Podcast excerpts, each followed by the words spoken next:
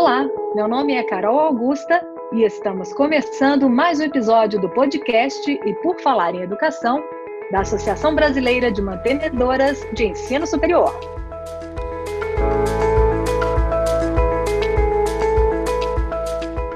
Que a pandemia da Covid-19 promoveu mudanças em todos os setores, nós já sabemos. E não poderia ser diferente no mercado de trabalho. Novas tecnologias, a experiência do home office, novos formatos e diferentes relações trabalhistas são vislumbradas por especialistas da área. Mas a pergunta que fica é: quais profissões sairão fortalecidas deste momento? E quais terão que se reinventar? Como as instituições de ensino irão formar profissionais para atender às novas demandas do mercado? Tudo isso será debatido aqui hoje em nosso podcast. E para tratar do assunto, nós trouxemos um time de especialistas de peso. Temos aqui conosco Celso Nisquier, diretor-presidente da ABMS e reitor da Uni Carioca. Tudo bem, Celso? Olá, Carol. Tudo bem? É um prazer estar aqui com vocês de novo. Temos também a Leila Nascimento, que foi a primeira mulher a presidir a Federação Mundial de RH e atualmente é CEO do grupo Capacitare. Como vai, Leila? Olá, Carol. É um prazer imenso estar aqui com vocês, com o Celso, Ronaldo, num encontro como este. Agradeço o convite da BMS. E temos também Ronaldo Mota, diretor científico da Digital Pages e membro da Academia Brasileira de Educação. Tudo bem, Ronaldo? Tudo, Carol. Um prazer enorme. Muito obrigado pelo convite.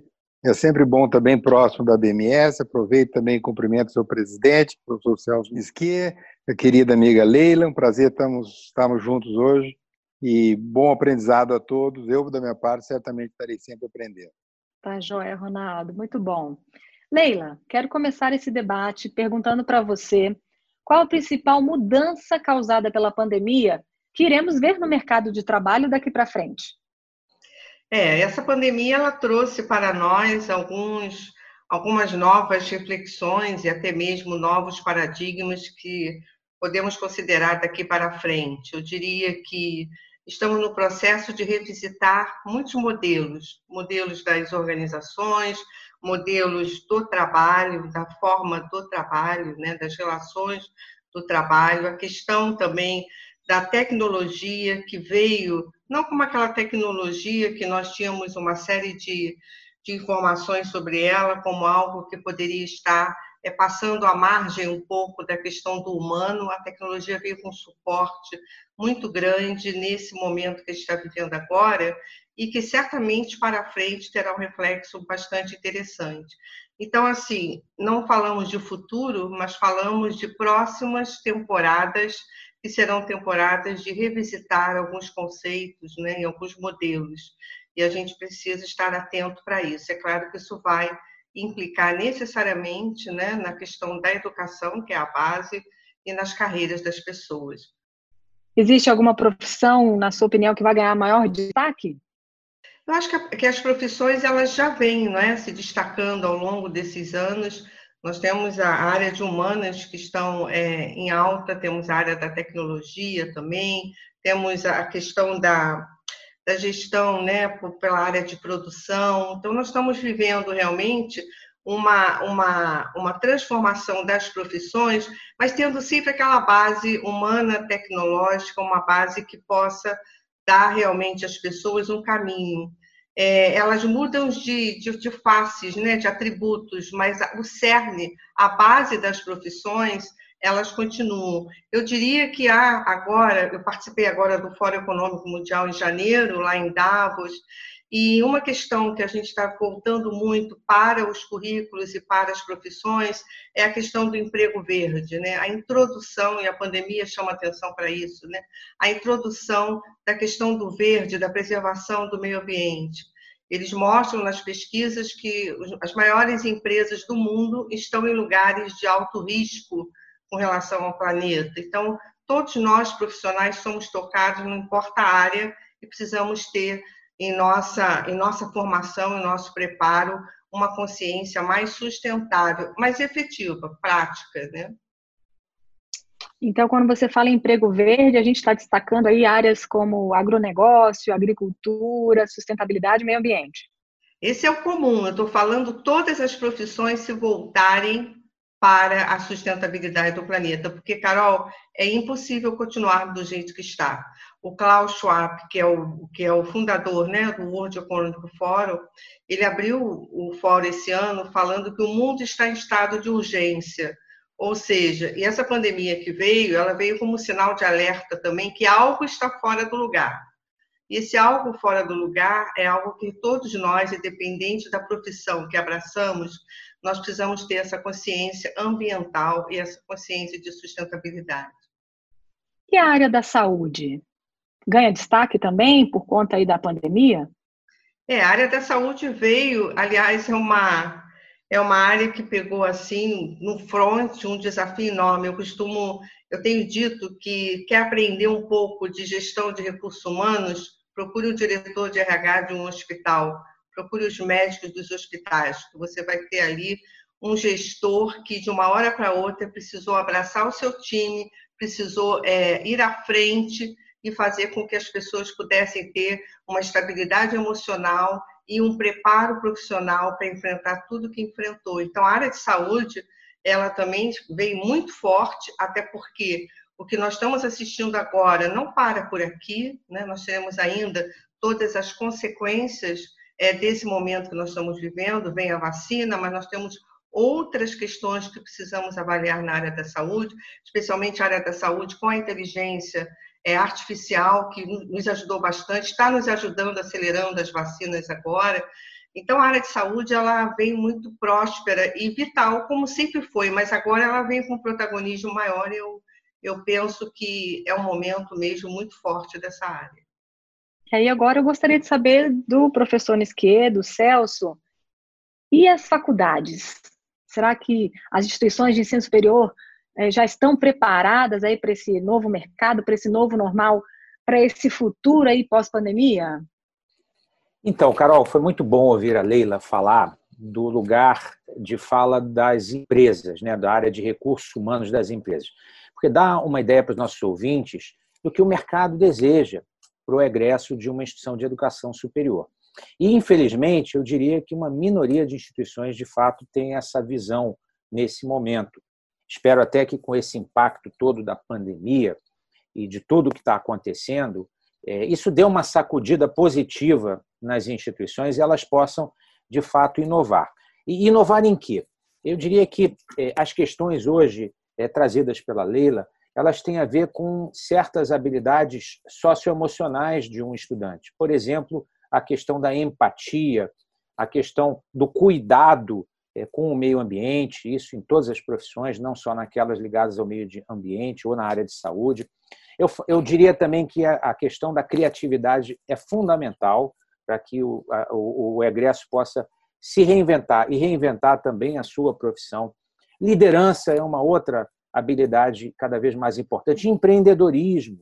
Né? O empreendedorismo eh, talvez seja aquela eh, capacidade que vai tirar o Brasil de uma situação de desfavorecimento. Então, todas essas habilidades normalmente não são parte de um currículo escolar, precisam se tornar é, presentes dentro de uma formação em nível superior, junto com uma visão interdisciplinar não adianta mais pensar em que é, em caixinhas, né, em taxonomias do conhecimento, em carreiras é, fechadas e estanques como era antigamente. Eu acho que hoje as carreiras são dinâmicas. O jovem busca muitas vezes uma formação que combina elementos de design com comunicação, com pedagogia e com direito, porque ele quer trabalhar numa, numa sociedade cidadã e ele quer atuar de forma criativa. Então, acho que a gente vai ver cada vez mais as instituições de educação superior organizando seus cursos em áreas de competências e não só em áreas de conhecimento estanque tradicional, como era no modelo, no modelo tradicional. Uma verdadeira transformação, né? Qual a sua opinião, Ronaldo? Bem, primeiro, Carol, deixa eu ressaltar o enorme privilégio de poder falar depois de duas pessoas que têm visões absolutamente adequadas e justapostas e complementares. Quer dizer, ouvir alguém que fala, como a Leila, com toda a propriedade, fala do mundo profissional, e o Celso Nisquier falar daqueles que formam para o mundo profissional, talvez é, eu só possa fazer alguns complementos. O primeiro, Carol, eu acho assim que a pandemia ela tem que ser vista não como tendo alterado rumos. Na verdade, a principal característica do que nós estamos vivendo momentaneamente é uma aceleração de rumos. O que ela está fazendo é tornar é muito mais rápido um processo que já estava em curso. E ao tornar muito mais rápido um processo que já estava em curso, talvez torne mais evidente um futuro que chegou antes do que estava é, inicialmente previsto. Isso significa que, é, do ponto de vista do trabalho, é, nós temos uma, um futuro que eu não estou fazendo juízo de valor, mas só fazer uma analogia, não sei se vão poder me acompanhar nisso. É, muito se discute sobre aquecimento global, e é certamente nessa direção que estamos provavelmente identificando, mas mais do que o aquecimento global, nós caminhamos para climas extremos. Do ponto de vista do trabalho, há uma analogia. Nós estamos caminhando para termos dois tipos de trabalho a curto ou médio prazo. Um deles que eu chamaria de trabalho raso, que permanece, que é aquele que demanda mão de obra, que é venda de força humana. Vamos quase que desaparecer com a fase do mesoescala, da fase de é, profissões e ocupações intermediárias, e teremos aqueles que serão responsáveis por trabalhos mais profundos. Eu não estou falando isso com nenhuma satisfação, estou fazendo uma identificação de um futuro que provavelmente possa ser bastante perverso e que a gente deve fazer de tudo para minimizá-lo. Mas convenhamos, talvez estejamos caminhando para a direção de formar ou deixar de formar, ao deixarmos de formar, é, vamos gerar um legado de pessoas que venderão sua força de trabalho e por preços aviltantes e em más condições de qualidade de vida, e por outra, a possibilidade da gente produzir, criar condições de formar pessoas aptas para um trabalho mais profundo, o que é o trabalho mais profundo do ponto de vista tecnológico? É um, é um letramento sofisticado do ponto de vista tecnológico que possa ir além de uma postura passiva. Ou seja, a curto ou médio prazo, não será suficiente que as pessoas é, conheçam as tecnologias, porque se a conhecerem de uma forma meramente superficial, elas certamente terão uma postura passiva e provavelmente tem uma grande probabilidade de ou não emprego ou subemprego. Portanto, produzir alguém que saiba lidar desse mundo de tecnologias digitais, envolvendo esses elementos que o professor Celso destacou, que envolve sim criatividade, empreendedorismo e também aquilo que a, Leila muito bem destacou, que é uma formação humanística, sem ter uma visão de que momento da história nós estamos, em que local geográfico nós nos situamos, certamente não seremos, não seremos e nem formaremos profissionais aptos a enfrentar os desafios, porque os desafios serão complexos e sofisticados. Eu volto aqui a perguntar para o Celso, esses cursos mais profundos para formar esses profissionais aí, conforme o Ronaldo falou. É, bom, eu, eu também quero falar do meu privilégio, né, de estar debatendo esse assunto aqui com é, com o Ronaldo Mota, que, enfim, além de amigo e, e confrade lá na Academia Brasileira de Educação, de maiores especialistas em questões como andragogia e outras questões ligadas à aprendizagem. Ele que estuda isso há muitos, muitos anos. É, não, não, nós não formamos, esse é o ponto. Eu acho que hoje não há o aprendizado profundo é, dentro de uma universidade tradicional. Não há porque o modelo ele é um modelo da era industrial é um modelo de salas de aula compartimentalizadas, estanques, que ainda dependem de um único entregador do conhecimento, que é o professor de cátedra, né, de cadeira. E esse modelo ele, ele foi é, ultrapassado. Eu concordo com o Ronaldo, as guerras e os germes costumam acelerar o futuro. E o futuro chegou, né, um futuro em que a tecnologia ela, é, ela, ela media o processo de relação do estudante com as fontes de aprendizagem. O professor é o grande facilitador da aprendizagem, mas o aluno tem recurso muito além da sala de aula.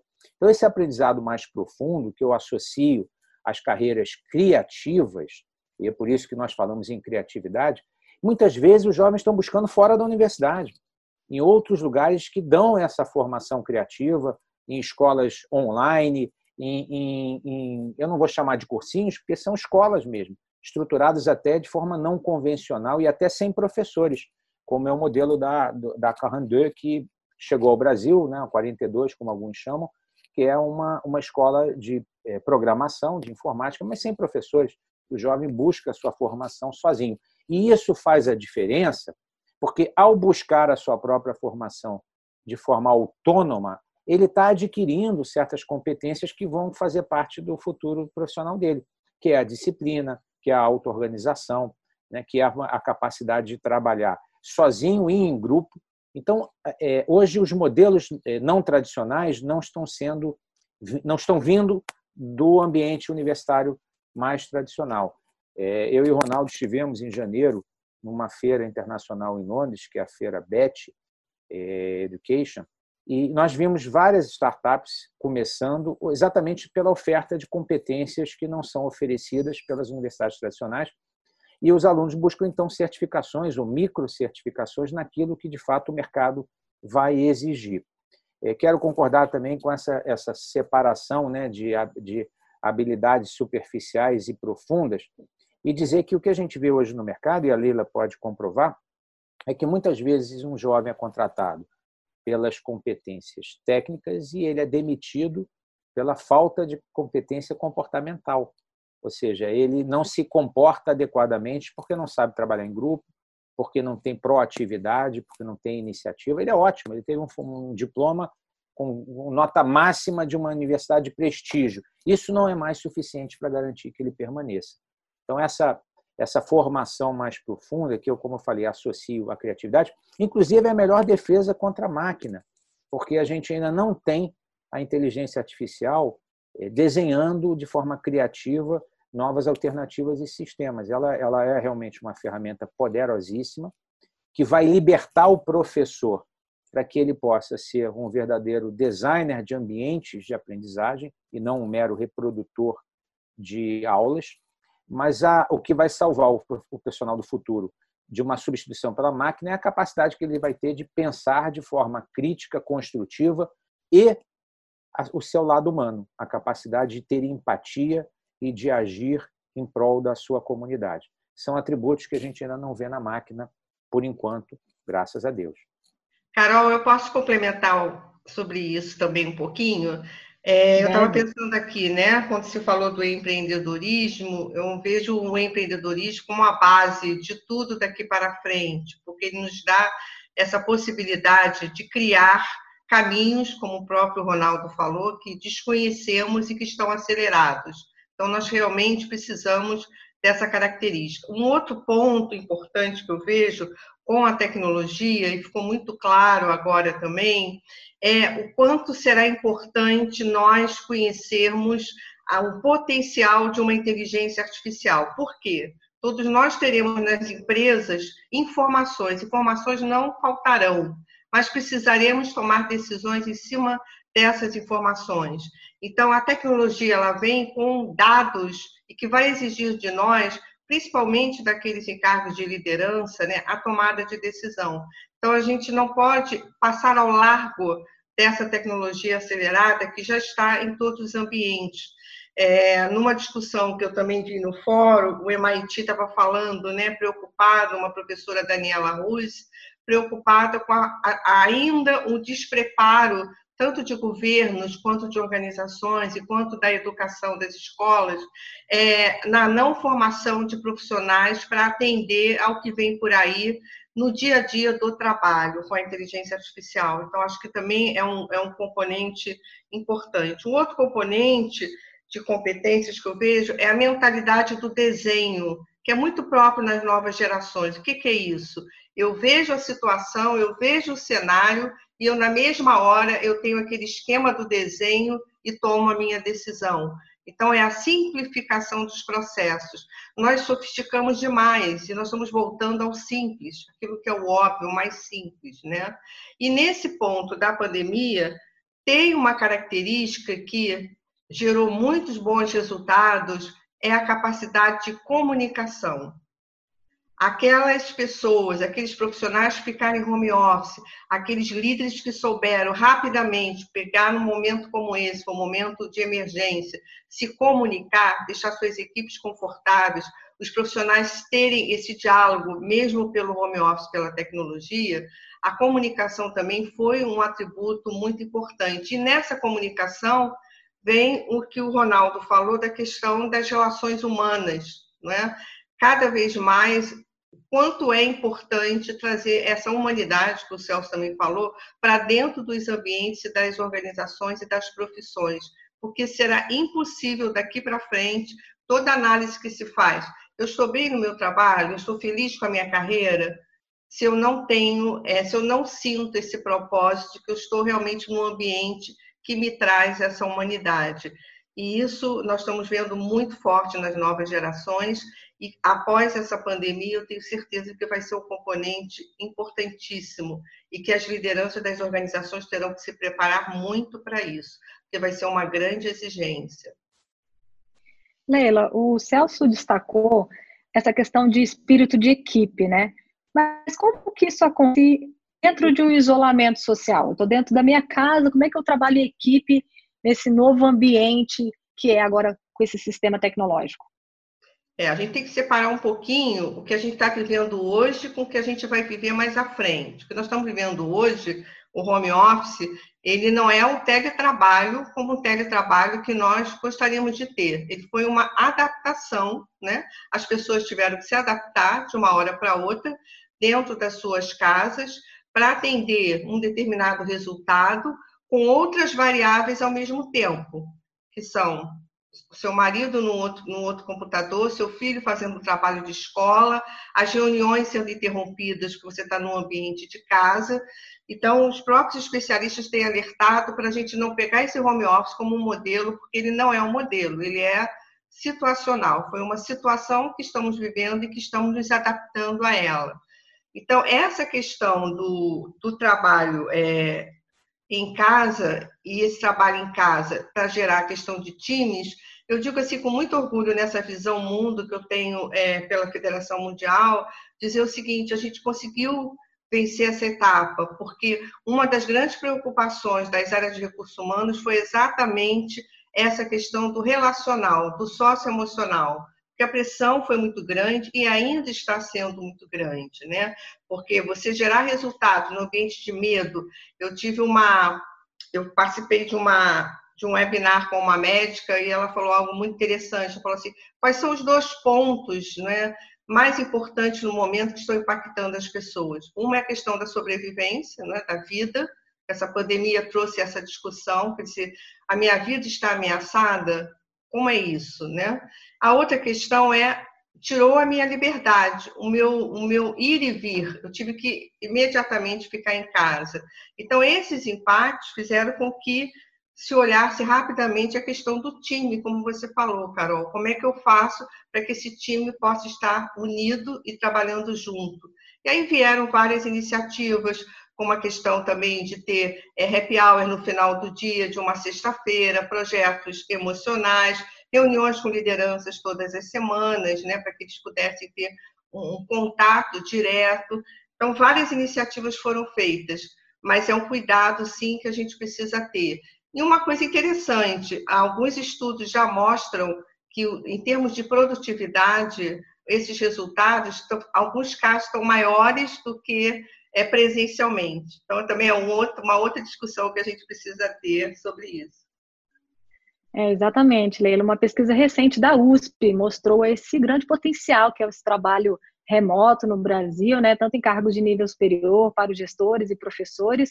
E, de acordo com esse estudo, os trabalhadores ouvidos reportaram altos níveis de satisfação com seu trabalho em casa e uma percepção de que o seu desempenho foi impactado positivamente com a modalidade do teletrabalho. 70%, ou seja, 7 em cada 10 disseram que gostariam de continuar trabalhando em home office depois da pandemia, apesar de casa, como você disse, sendo interrompida pelo filho, tendo que compartilhar o computador com o marido, mas ainda assim, então vai ter um novo modelo aí para frente, mas a tendência é essa daí, né? Ronaldo, você concorda?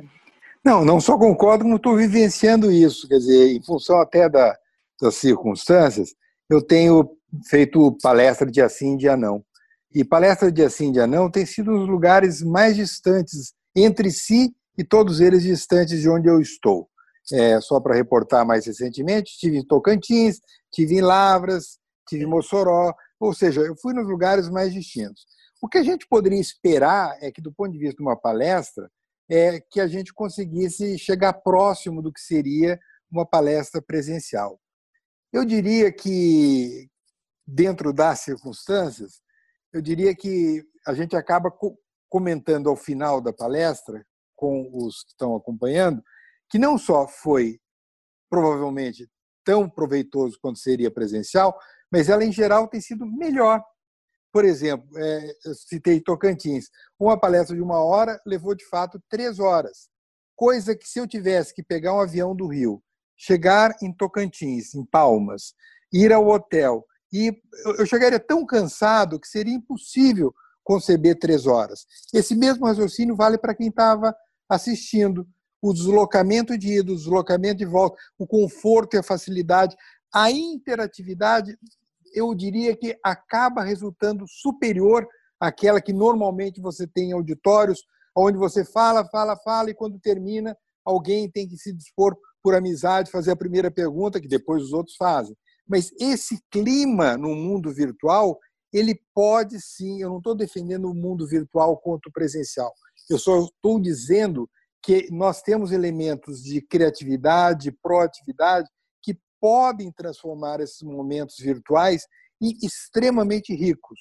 Obviamente que a gente sempre termina dizendo, pô, espero que a gente possa ir aí presencialmente, que a gente possa terminar num bar tomando uma bebida juntos.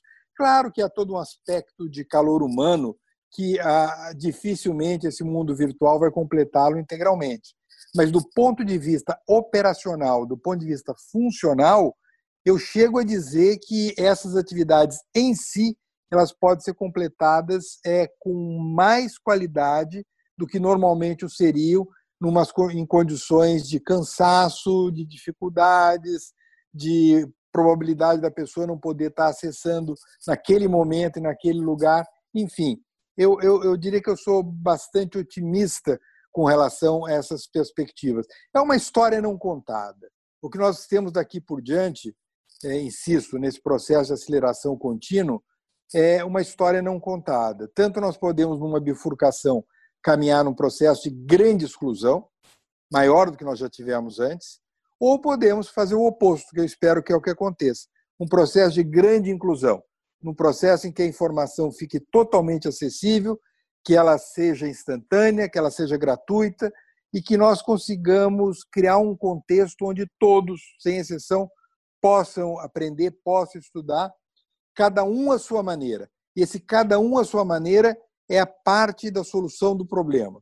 É o que nós caminhamos em direção a uma educação permanente ao longo de toda a vida e que ela seja híbrida, porque vai somar os predicados de cada uma das N modalidades, ela será é, flexível, porque saberá se adaptar a cada circunstância, e será especialmente personalizada. Por personalizada significa trabalharemos em ambientes virtuais de aprendizagem que podem fazer algo que raramente ou nunca o presencial pode, que é estarmos o tempo todo coletando dados, dados sobre é, performance, dados sobre comportamentos, que permitirão individualizar cada um de nós. E ao individualizá-los, nós possamos, de forma criativa, não estou dizendo que é simples, é complexo, mas criar trilhas individuais, trilhas de aprendizagem. Isso vale desde um setor de RH de uma empresa, como vale para uma instituição que está formando profissionais para um mundo abstrato ainda que não conhece. Essa competência, essa possibilidade, esse potencial, ele é gigantesco eu sou, é, deste ponto de vista, bastante otimista se nós adotarmos o caminho correto da encruzilhada. É, e por falar em inclusão, Ronaldo, eu vou puxar novamente a Leila. É, existem algumas previsões de profissionais de RH que afirmam que a pandemia pode tornar o mercado de trabalho ainda mais difícil para nós, mulheres. Você concorda com essa afirmação? Eu discordo totalmente. Eu acho que as organizações hoje estão precisando de profissionais competentes, independente do sexo. Nós estamos, na verdade, na busca da competência e dos melhores resultados né, com as pessoas. É, não vejo que isso possa prejudicar, pelo contrário, eu acho que se a gente olhar, vamos olhar um mapa Brasil, né?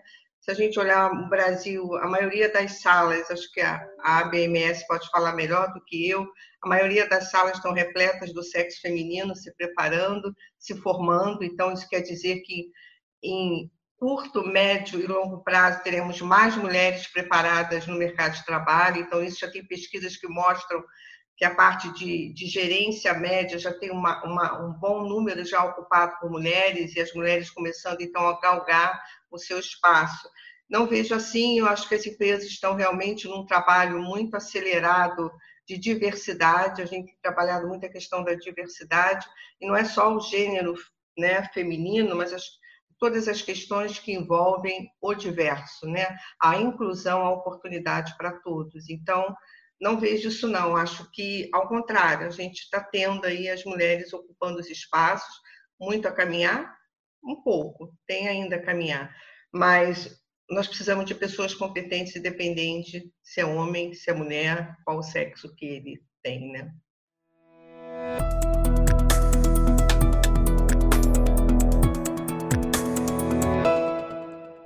Excelente reflexão. Bom, a gente já vai encerrar a nossa entrevista, o nosso podcast, e eu gostaria de pedir que vocês deixassem algum conselho, uma dica para os profissionais que estão em formação como deve se preparar aí para esse novo mercado de trabalho e vamos dizer assim, qual que é o pulo do gato? Leila, vamos começar por você. Bom, eu acho que a, nós ainda estamos na, na mesma plataforma, a capacidade de aprender. Nós não temos todas as respostas. Quando a gente tem as, as perguntas, mudam, né? Acho que o professor Ronaldo foi bem feliz na colocação dele, está vivendo sistemas híbridos que não são respostas prontas e que nós precisaremos realmente é, estar buscando uma formação que nem sempre é uma formação de uma linha reta, é uma formação com várias habilidades, e a gente vê muito isso, né? É, os atributos que os profissionais precisam, um deles é, não importa a função que você vai exercer, o cargo que você vai exercer, mas é tão importante você ter um atributo de liderança para você liderar a sua própria vida, seu próprio propósito de carreira. Então, eu vejo que a capacidade de aprender ainda é acho que a base para isso tudo. Sempre, aprender sempre, é isso aí. E Ronaldo? Bem, Carol, hoje eu estou cheio de analogias, né? mas eu estava aqui pensando, é, imagina que nós estivéssemos na década de 1960 e que a discussão fosse, como era na época, ser a favor ou contra a introdução das televisões nos ambientes domésticos. Aqueles que eram contra diziam que aquilo ia alterar definitivamente as relações familiares, as pessoas iam deixar de ir nas praças, iam deixar de namorar no banquinho. Talvez tivesse até razão, mas a discussão em si era inócua, porque a televisão veio, foi um fato consolidado, por sinal já está quase indo embora. É, a televisão do momento é inteligência artificial. Eu até entendo que alguns digam, ah, a inteligência artificial vai retirar empregos. Certamente a inteligência artificial vai mudar o mundo que nós vivemos vai retirar empregos e vai criar outras oportunidades. É, da mesma forma que a televisão, eu diria que inteligência artificial, antes de ser contra ou a favor, à medida que eu considero inexorável que ela penetre em todos os setores e todos os ambientes sociais, é que a gente conheça, conheça profundamente, conheça de uma forma ativa. Portanto, a minha recomendação, Carol, é um livro um livro fácil de ser conseguido, é um livro, eu não estou fazendo propaganda dele, não, nem conheço os autores pessoalmente, é, é, é, um livro da Companhia das Letras, ele se chama, um nome belíssimo, Algoritmos para Viver. Ele tem um subtítulo, A Ciência Exata das Decisões Humanas, de Brian Christian e Tom Griffiths. Esse livro é fantástico, ele conta em que medida a nossa vida no nosso cotidiano ela pode ser expressa por algoritmos. Ela pode ser complicada ou simplificada ou enriquecida por algoritmos. Portanto, gostemos ou não, espero que gostemos, no meu caso eu gosto, é melhor que a gente se habitue com a ideia de algoritmos e inteligência artificial. Portanto, é uma literatura que eu diria imprescindível no mundo atual. Celso, e qual é o seu conselho? Olha, Carol, eu acho que eu vou muito em linha com o que é, é, o, a Leila falou, o Ronaldo também. Eu acho que talvez a principal competência é, para um futuro profissional seja o autoconhecimento, a capacidade de saber o que se passa dentro da sua mente. A gente forma profissionais em engenharia civil capazes de construir pontes belíssimas que nunca vão cair, mas nós não conseguimos entender o fluxo de pensamentos que passa pela nossa mente. É um grande desafio, talvez seja a grande fronteira do conhecimento, entender o funcionamento da mente humana. Para o profissional, é muito importante que ele saiba os limites do seu conhecimento, a diferença entre, entre opiniões e fatos, entre crença e verdade, todas essas questões que fazem parte do que eu chamo de uma jornada de autoconhecimento, porque isso certamente faz a diferença no desempenho eh, como profissional, mas no desempenho como pessoa, né, para uma vida produtiva, não só para uma vida produtiva, mas para uma vida mais feliz. E é por isso que eu trago uma sugestão de leitura em linha com esse pensamento. É um livro de um filósofo místico indiano chamado Jiddu Krishnamurti, muito famoso na década de 70, 60, 70, mas que escreveu um livro é, que se chama Liberte-se do Passado, é, que é fantástico como um receituário de autoconhecimento. Dá uma sacudida nessas crenças limitantes né, que todos possuem e, de alguma forma, libertando o, o, o eu mais importante, aquele é, mais verdadeiro, aquele mais consistente. Isso certamente pode impulsionar a, a vida dos futuros profissionais. Liberte-se do passado, de Krishnamurti. Essa é a minha recomendação. Carol, Maravilha, posso fazer uma recomendação também? Deve, eu ia inclusive pedir isso para você, Leila. Qual a sua sugestão? Se você tem algum livro, artigo, documentário, vale tudo. Olha, eu não vou nos livros, não. Eu vou no, no filme que hoje, para mim, retrata muito bem o que a gente está passando, o que a gente precisa, né? É, esse ano foram 102 anos do Nelson Mandela, seria aniversário dele.